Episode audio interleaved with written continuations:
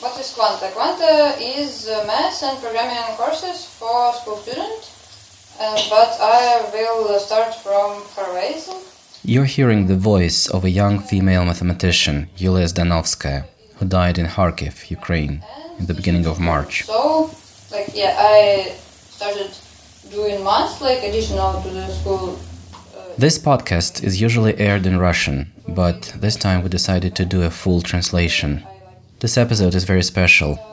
We usually talk about important scientific discoveries and people who make them, but today's episode is about Yulia's life and her tragic death. I had the privilege to talk to her friends and colleagues, mathematicians and computer scientists. I wanted to find out what her life was like and what she gave it up for. I thought that it is a story that everyone needs to hear, so here's an English version. Also, today, May 4th, is her 22nd birthday, so it's probably a good day to remember her. Welcome to the Naked Mole Rat podcast. It's a podcast by Liba Liba Studio. I'm your host, Ilya Kolmanovsky. Hello.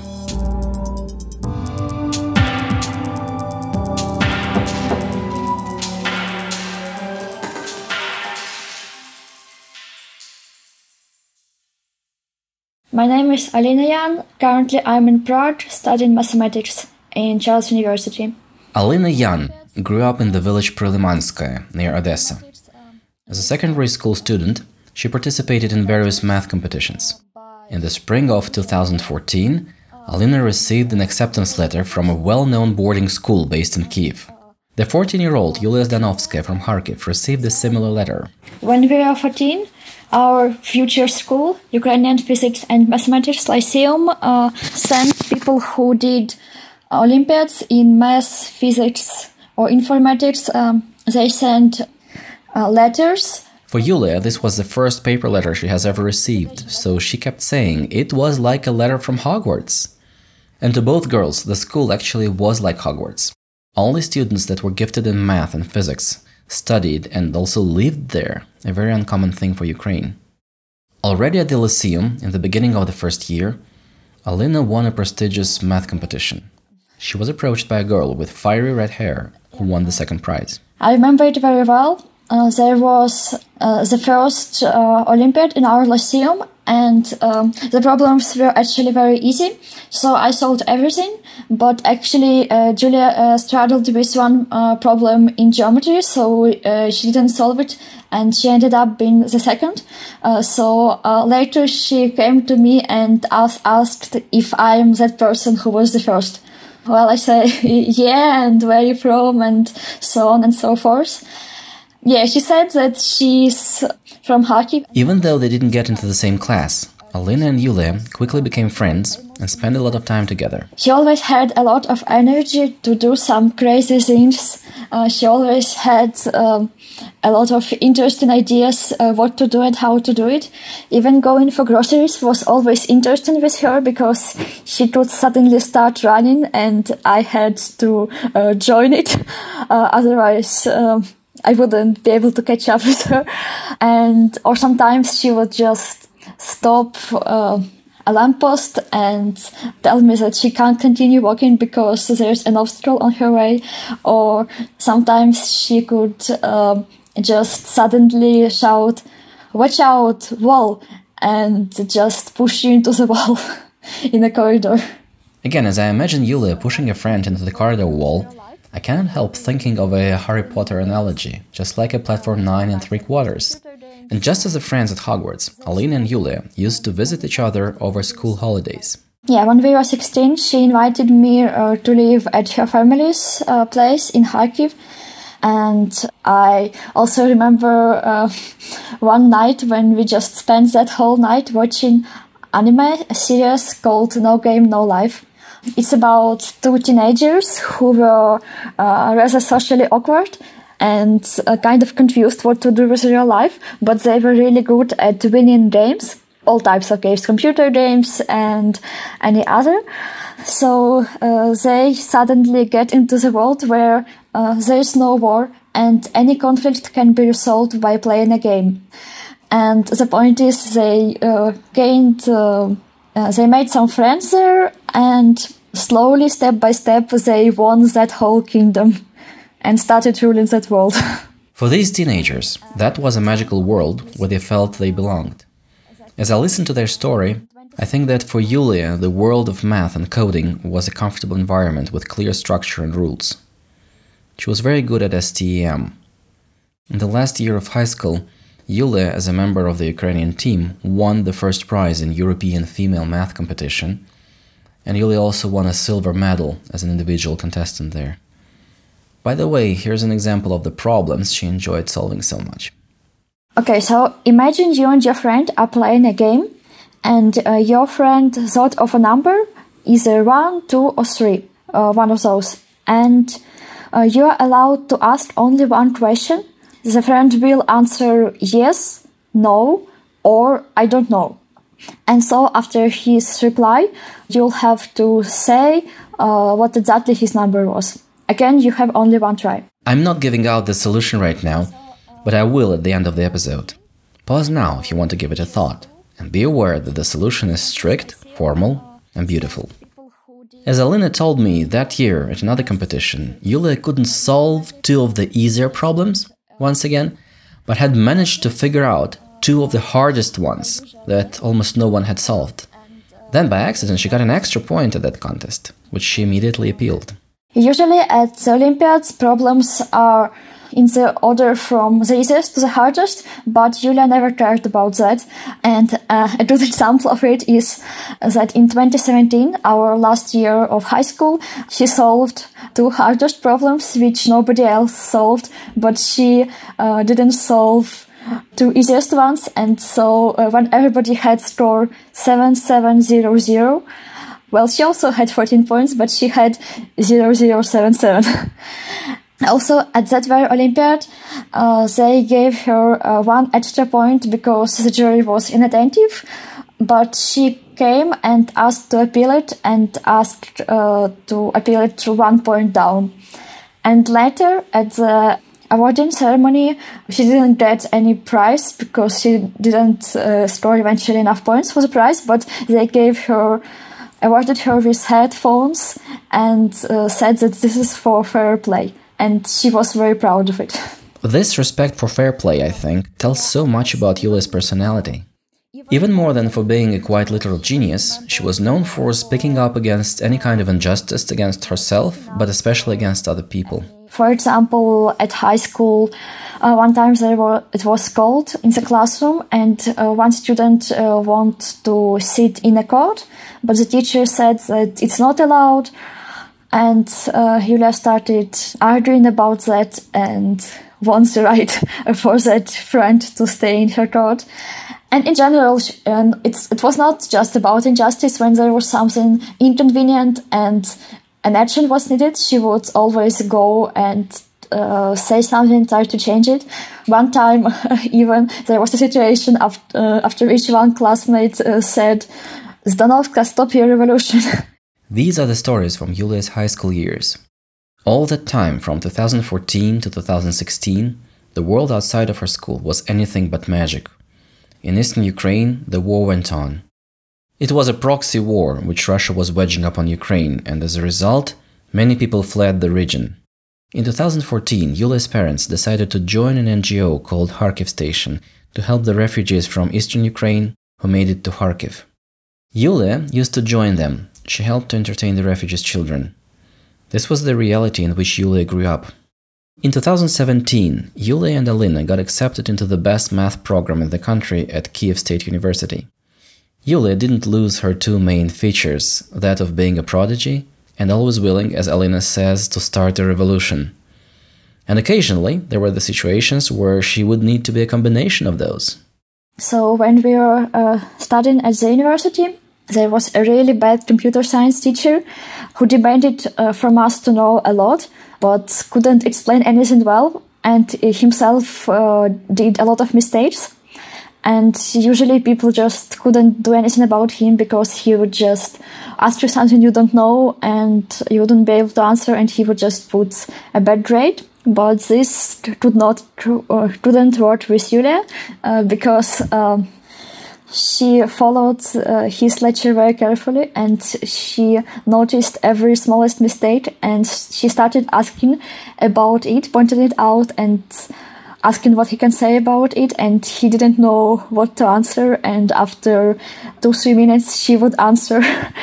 And uh, he continued. So after several weeks he got really angry and told and after the lesson told her individually that she can get an individual project she, which she will have to show in the end of the semester but she knows everything well and doesn't need to attend his lectures anymore Luckily, not all of Yulia's professors were like that. In general, you know, student life can be quite similar to high school. First, you do all these homeworks, then you take a test and get your grades. But however, there is something special that only a really good university education can give you. You need to get yourself in the environment of a real scientific discovery, where people search for solutions to the actual problems that are not yet solved. This makes a huge impact later on. It defines who you become as a scientist and as a person. I'm Andrei Bondarenko. I'm associated professor in the Norwegian University of Science and Technology. Uh, it's uh, in Norway, in Trondheim. Uh, so I'm working uh, in uh, mathematical department basically, and uh, my research interest is combinatorics analysis, graph theory, number theory, and um, some other areas as well. As a sophomore, Yulia attended a seminar held by a guest professor from Norway. It was a very important moment, first encounter with actual contemporary mathematics. Professor Bondarenko was immediately impressed by her outstanding level. Well, uh, it happens uh, in uh, December of uh, 2018, and uh, she was uh, one of the students there well, uh, she basically impressed me because she was the strongest student in the class, uh, and I was uh, uh really impressed of her knowledge uh, by, by her knowledge of linear algebra. It was a pleasure to see that a student uh, understands the lecture so well and can give so adequate feedback. so after this, I invite her for undergraduate student project to my university. Yulia was extremely happy about that upcoming trip. Так вот, сейчас зима, и там в Норвегии будет много снега. She was anticipating to see the northern lights, the aurora. And also she was wondering if she needs to take her special gadget, a snowball maker with her. We worked together during a week uh, on a conjecture of Erdős in uh, graph theory. Conjecture says basically that uh, in arbitrary graph of uh, with degree of each vertex at least three. There is a, a, simple cycle of lengths which is power of 2 like 4 8 16 32 let's briefly talk about what they were trying to prove there.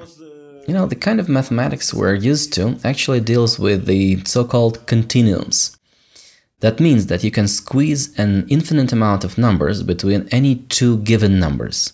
Let's say between 4 and 5, there is 4.5, but then between 4.5 and 5, you can also put 4.75, and so on and so on, and it never ends. But there is a different kind of mathematics out there that deals with discrete objects, with nothing between them. One type of such objects is called graphs. It is easy to imagine what graphs are if we take, let's say, a country with a lot of cities that are connected by roads. Each city has got no fewer than three roads coming out of it, and each road can only be taken once in one direction. So that mathematical abstraction is a graph. And also, there are so called cycles. Cycles are itineraries, which would include you starting from any one given city, visiting several cities, and then returning to the original city. That's a cycle. So the yet unsolved problem which Yulia and Ray spent time working on is called Erdős-Gyarfas conjecture, and it appeared about 30 years ago. You can imagine it like that. For any country with an indefinite number of cities, you can always find a cycle that can be fulfilled in the amount of steps that would equal a power of 2. Uh, let me unpack this. So, no matter how many cities there are, no matter how peculiar the branching road pattern would be, you will always find a cycle that can be completed within either 2 or 4 or 8 or 16, etc., etc. steps. So in Wikipedia, you can find some beautiful pictures illustrating this. To me, they look a bit like frosted window patterns. And then you have a bunch of mathematicians saying, okay, let's see, this graph doesn't contain any four or eight steps cycle, but it does have one cycle of 16 steps. And they are writing a code that searches for solutions for various types of maths. But there is still no general solution to that problem, no proof of that conjecture for an indefinite amount of cities. Why should we care? Well, theory of graphs is an important source of applications for all spheres of life, ranging from programming to geometry, from optimization of logistics for actual trains, up to the all important question about what shape of polygonal tiles you can use to stitch up a football. Professor Bondarenko says that Yulia was a source of inspiration for him, but they didn't have time to accomplish much. It was a pure inspiration for me. I mean, uh, well, it was a dark winter in Trondheim. She, she, she was so bright person, you know. We we, we was in the forest. Uh, we we go to the river, you know. We, we did all these nice things that you can do in Norway. this conjecture is known as a very hard. Uh, but uh, I just uh, explain it to her as an example of uh, good conjecture with simple formulation uh, and which is really hard to attack and she already showed me some of her beautiful ideas. Well, these ideas might be pursued further, but unfortunately, um, Yulia didn't have much time uh, uh, for doing hard research uh, because her true love was teaching. And now, this is the most interesting part. Several people I spoke to told me that Yulia Zdanovska had never been satisfied with just comprehending some very difficult and complex thing, just solving a problem on her own. Once this was done, and usually this was done very quickly, she would have a strong urge to up this game. She would long for an intellectual challenge of the next level. Yulia would need to turn that bulky and incomprehensible thing into something short and simple to find a way to explain this to someone who struggled with it.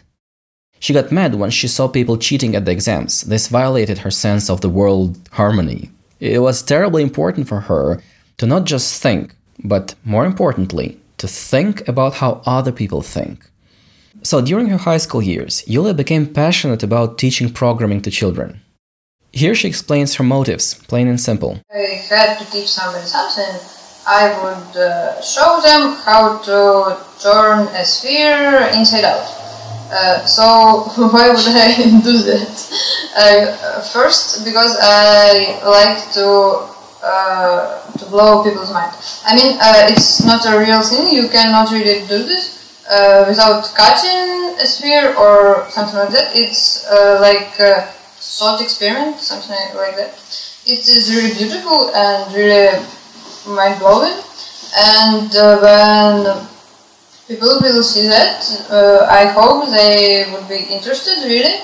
Uh, and then I'll tell them that it's like topology, part of math and then maybe they will be really interested in math. They would stop thinking that math is boring and understand that math is really cool and really, really interesting, and then they will uh, become mathematicians, and the more mathematicians we have, the better our world, the better place is our world. So, the more people understand how to turn the sphere inside out, the better place this world will be. No matter what Yulia was doing, she was really involved into it and really devoted to it. A good example of this is when she was preparing for a programming lesson and the thing with programming problems is that you solve them, you write the code, and then you submit your solution. But the computer itself can't check whether it's correct or not. It just runs your program on a set of random numbers, and then we have to assume that if it works well for those numbers, then the solution is correct and would work for any number.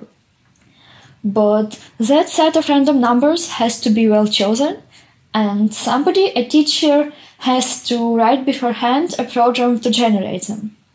So that's what she was doing, and something didn't work, she struggled a lot and got really tired.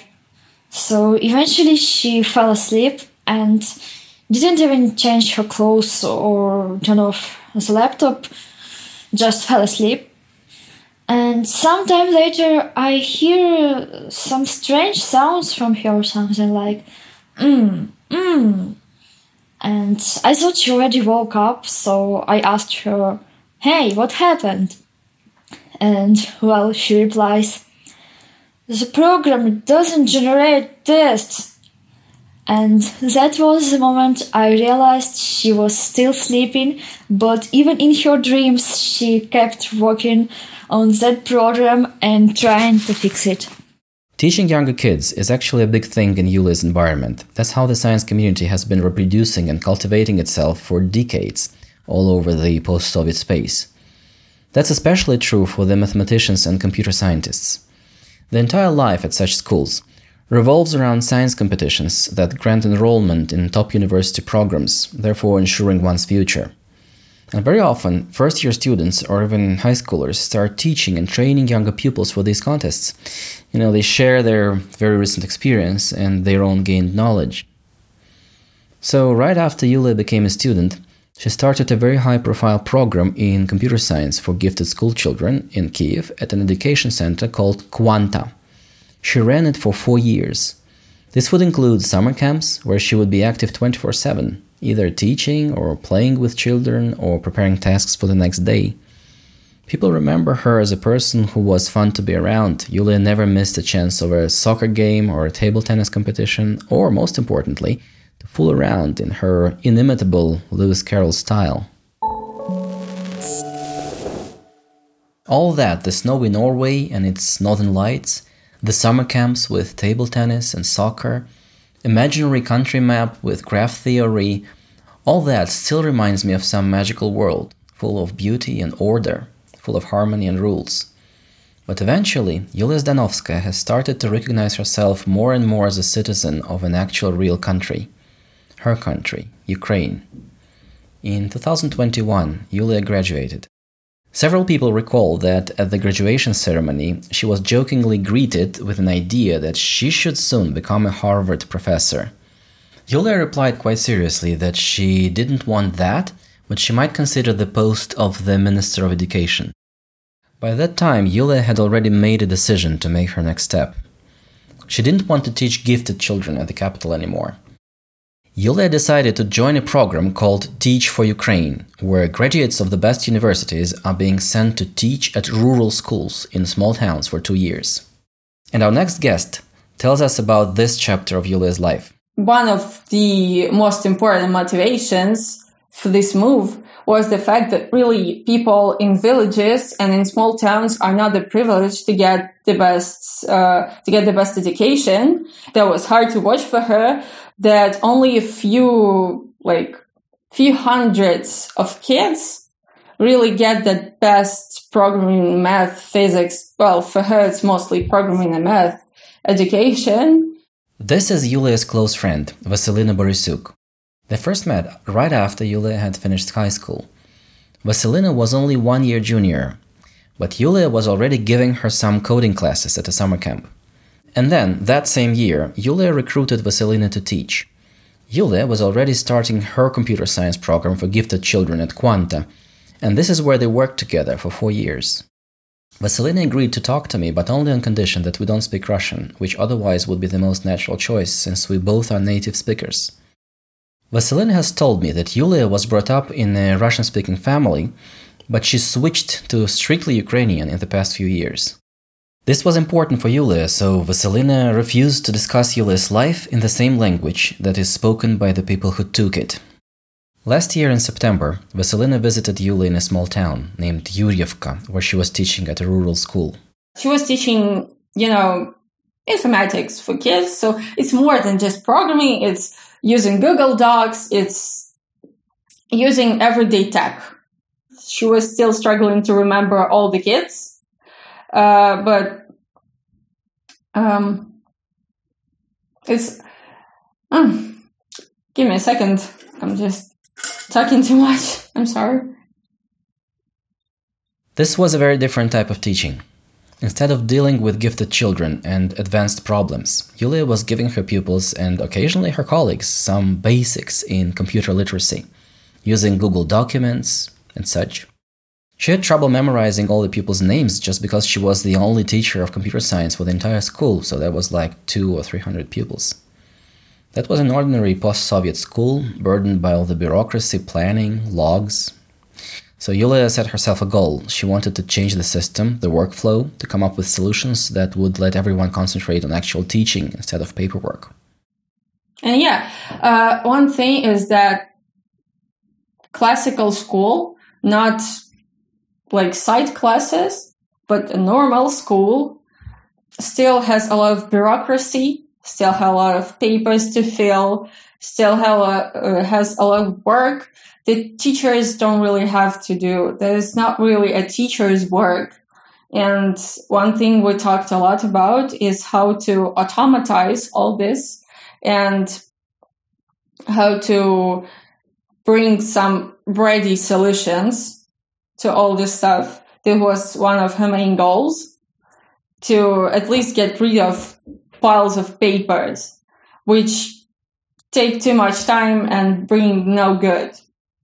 And one of the mega tasks was to get rid of the boring stuff, to spend all time with actual lessons and with actual kids and not with long grade journal. Vasilina and Yulia spent a few days together in Yurivka and then went to Kiev to attend a rave party. That was fun. Vasilina stayed in Kiev and Yulia went back to her small town school. Since then, they saw each other several more times over weekends. On February 24th, on Thursday, Vasilina woke up at half past 4 am in Kiev to the sounds of the first Russian rocket attacks. Vasilina called all her friends, including Yulia, and woke them up. During the first day, it was the only way to mentally survive was to talk to everyone nonstop. At 24th, I woke up from explosion sounds. I knew that it's probably the war starting and I decided to call all my friends, to call my closest ones to wake them up. So I actually woke her up at like 5 a.m. 24th. And from that, from that on, we were chatting through 24th, 25th, because, uh, that makes, that made situation easier to live through.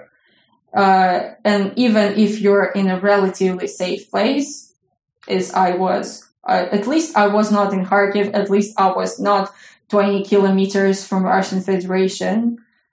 Vasilina says that the only way to stay sane for them was to constantly talk everything over with one another. They were trying to figure out what was going on and what was going to happen next. And during first days, all of us discussed and agreed that if we win this, or when we win this, if we survive through this, when we survive through this, and when we would finally defend our country one more time, this would be the country we'd like to pay taxes to. This would be the country we'd like to work for. Because at least we know that there are a lot of people who don't see this country is just a piece of land, we were prescribed. They, we knew that there are a lot of people who feel connection with this piece of land and who are ready to sacrifice a lot to, for this piece of land to stay ours with our people, with our traditions and to develop our own way. For me, this was a real goosebump moment in our interview. I was listening to what Vasilina was saying, and I was thinking that many people in Russia, right in those early hours of February 24th, on that goddamn Thursday, mathematicians and teachers, people like Yulia or like me, some very similar people came to the exact opposite conclusions. I was woken up to that news by my wife. She was saying that Putin was shelling major cities in Ukraine. I immediately felt that the country where I lived and worked where I had lots of hopes, that country was dead, as are all the hopes for its future. I took my entire family and fled within a few days. We left that piece of land that we were ascribed to by birth. You know, among all of my all of the people from my closest circle, she went the most far. She was the one who would not just wait for the victory, but would be eager to do something for it. And now the motivation, first, the motivation to be in Kharkiv was because she feels uh, more, I guess she feels more ties with Kharkiv than with Yurivka because, you know, she was born in Kharkiv, she was raised in Kharkiv. I remember very well the phrase from message, I'm really not okay if Kharkiv is taken. So Yulia left her small town school and came to her mother town, Kharkiv. This is the second biggest city in Ukraine, very green, with vibrant cultural life and lots of scientific institutions. Yulia joined the Territorial Defense Group as a volunteer. She literally moved into the city administration building. Yulia told Vasilina that she just couldn't stay home when Kharkiv became one of the main targets for Russian attacks. In one of her messages that she has sent to her parents, she is saying in her usual playful manner that she has reached that city administration building safely and is about to find out what's what out there. She never came back. All those last days, Yulia kept chatting with Vasilina. She was telling her friend all about life at that volunteer center. I knew that there was a spectrum of tasks starting from cooking food and wiping the floor and ending with really real warfare tasks. And I don't know which particular, but I know that she wasn't doing the first just because everyone was pushing women to do this. And she was not okay with everyone pushing women to do this and she didn't do the least because she was just not qualified to do real war tasks with like a machine gun. I think like carrying something all over, like I know that a lot of volunteers do the nets, do the masking nets, so maybe it could be something like this, especially after March 2nd when the square near Hoda was hit I think the work entailed bringing a lot of, uh, you know, building cracks. And she was mad. I remember the text that she's mad that she don't have enough muscle to bring, for example, a large concrete shard. On the contrary to what's going on around, our chat was like a safe place where we could talk about nasty men who make girls cook food and not do anything else. About myself, I'm afraid about you. You're on the road. You will be in the car. You won't be protected. And I'm like, I'm not afraid about me. I'm on a run on Western Ukraine. Uh, and you are like under the threat of constant shelling. So I'm more afraid about you and you're more afraid about me we laughed about it. Shelling was constant, sirens were everywhere. Yulia would casually refer to them with a swear word yeboshet, they are fucking shooting at us. It would become as casual as sending a meme. She wouldn't even tell me about the precise shellings and bombings of Kharkiv center because it was Kharkiv and it is Kharkiv everyday life. I was on a run during all March 2nd and March 3rd so we would just, during all the day of March 2nd and March 3rd, we would just call each other like each other hour and just talk about weather, about um, the guys I meet on the road, the road signs I see. Uh, she would tell me about some sweets that someone would bring them. She would tell me about some. So the chats were about road signs, about their talks there in Hoda, she would text me about talking about gay rights there with, with the people. She would text me about talking of programming. She would text me about talking of feminism, politics, uh, and Vasilina would share with Yulia her own road story. She has almost reached the Polish border, but she was sure that it's not safe, that Russians would get her even there. I was scared. I was uh, afraid of the worst scenarios, I was texting her that, what if we all die? What if everything is much worse than I think? And she just, our army won't let them. I was panicking every other day just because it's war, that western regions of Ukraine would be shelled as well. And there would be fighting in western regions which are important now and which are supplying a lot and which felt safe then. I was afraid that they would be touched as hard as Kharkiv as well. And she answered me, він не може туди дійти, бо наша армія йому не дає. Which means they can't reach there because our army won't let them. And this is her very last message. Мене немає часу зараз переконувати тебе, що не треба кудись блядь, з'їхати. От да, обстріляли.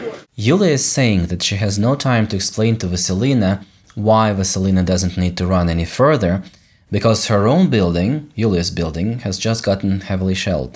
Yeah, I read my message. I, I said that, well, okay, maybe you're right. Maybe reading the news doesn't affect me in the best way. She read that, and then all the other messages are left unread she wasn't online, but knowing that she's the person who could forget her phone somewhere, she's the person that can be out of reach for a few hours and that's okay.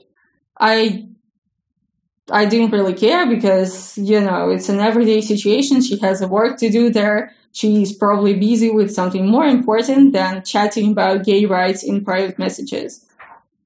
And after a day or two, I'm like, okay, having lost your phone and connection for a day is okay under these circumstances, but for three days, all you feel suspicious.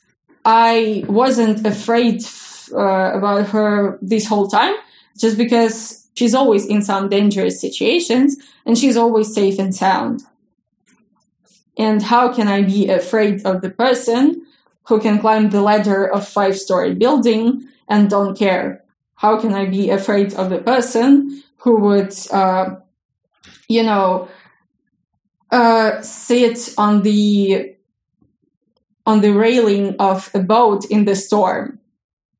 And you know, being afraid about people like this is not really productive because you just you just know that they would be safe and sound.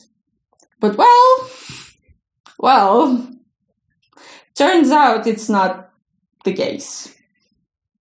And then in the morning of March 7th, I get a text from her mom. Well, that's it. Well, of course, the I I had my reaction, but now it's not about me. It's about what's happening and that even the people who are always safe, safe and sound and who fight for the brightest ideas still, you know, get affected.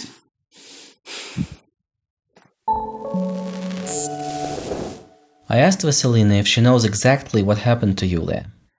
I'm just not ready. I'm not ready to know any details you know, the life of a lot of people who are safe now, but who who already got some grief on their souls, I think has one common feature is that we build a wall between us and reality, even if you know I'm safe here and I don't have any direct threats on me, but I've built a wall between myself and reality because as soon as I enter in reality, I think my nerves would collapse, you know, by just hearing the stories of particular people, imagining these people and imagining that they're taken by the actions of Russian army. On one hand, and on the other hand, someone would hear the stories of great people, would imagine what impact their work may have on the peaceful times, and then again, imagine that their lives are being taken and the greatest perspectives of Ukraine, Europe, world, universe are being taken by Russian army. They cannot take everything. They would not take everything, but I want people to just imagine this loss. Since Yulia's death, Russian rocket attacks destroyed more than 2,000 buildings in Kharkiv, including schools, hospitals, but mainly residential buildings. Untold number of civilians died under those bombings. Station Kharkiv, an NGO where Yulia's parents are still working, is still helping people to survive in the city. You can help them too. We have put the banking details in the description of this episode. Quanta, an education center for gifted kids in Kiev, where Yulia worked during her college years, cannot do any offline classes now due to war, but they have started free online classes for anyone who wants to join. This program is called Let's Get Distracted. You can help them too. The MIT started a special free math enrichment and research program for exceptional high school students from Ukraine. It's called Yulia's Dream, after Yulia Zdanovskaya. On this program, students will meet online once a week in small groups to study advanced math topics beyond high school curriculum or work on math research projects under the guidance of academic mentors from among MIT Math Department graduate students and MIT math majors. The instruction will be available in Ukrainian, English, and Russian. And the solution to the problem in the beginning of this podcast is the following you should just tell your friend that you have also guessed a number and that your number is bigger than 1.5 and smaller than 2.5. And then you just need to ask one question. It should go like this Is your number bigger than mine?